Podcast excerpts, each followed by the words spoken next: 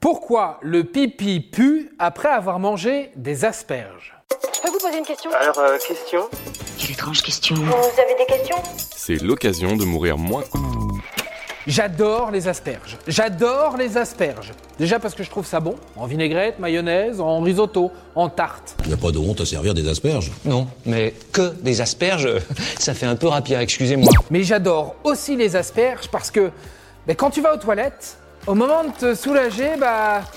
Ah ouais, j'ai mangé des asperges à midi, trop cool.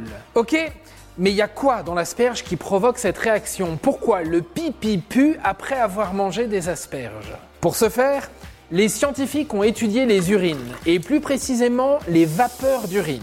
Et ils se sont rendus compte qu'avec les asperges, l'urine se voit chargée de mille fois plus de méthanétiol et de sulfure de diméthyle. Mais aussi du diméthylsulfoxyde, oui, je le dis comme ça, et du méthylsulfonyméthane.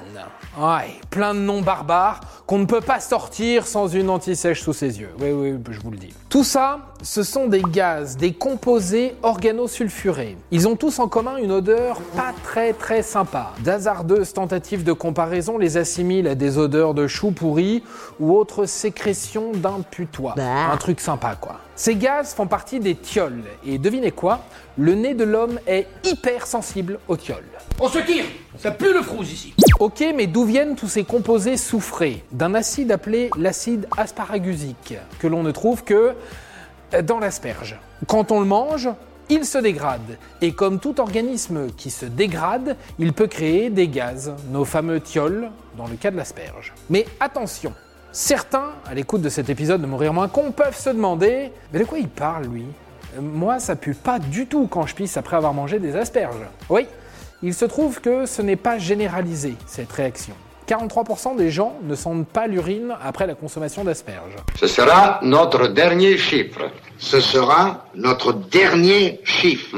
On pense que c'est génétique. Je dis on pense car les scientifiques se sont posé la question et ils n'ont aucune conclusion hyper affirmée sur le sujet. Certains disent qu'on est carrément en déni d'odeur et peut-être à cause d'un défaut de terminaison olfactive. D'autres pensent qu'il faut chercher dans la métabolisation de l'acide. Quand je vous parlais tout à l'heure des 43%, c'est 43% des Anglais qui n'ont pas la métabolisation contre 100% des Français qui la font. Donc, ah bah donc ils sont pas super au point sur les conclusions scientifiques, nos amis en blouse blanche. Seule certitude, nous ne sommes donc pas égaux devant l'asperge, et je ne sais pas qui déplorer tant je prends personnellement beaucoup de plaisir à me rappeler de ma consommation antérieure d'asperges. Reste à savoir si les vertus aphrodisiaques qu'ont pu lui prêter l'Antiquité, et notamment Pline l'Ancien, reste donc à savoir si ces vertus aphrodisiaques de l'asperge sont justifiées. Et j'ai pas la réponse.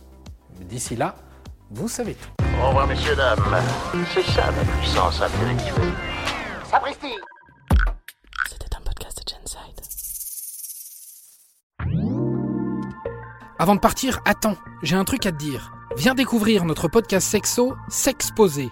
Deux minutes pour tout savoir sur la sexualité masculine.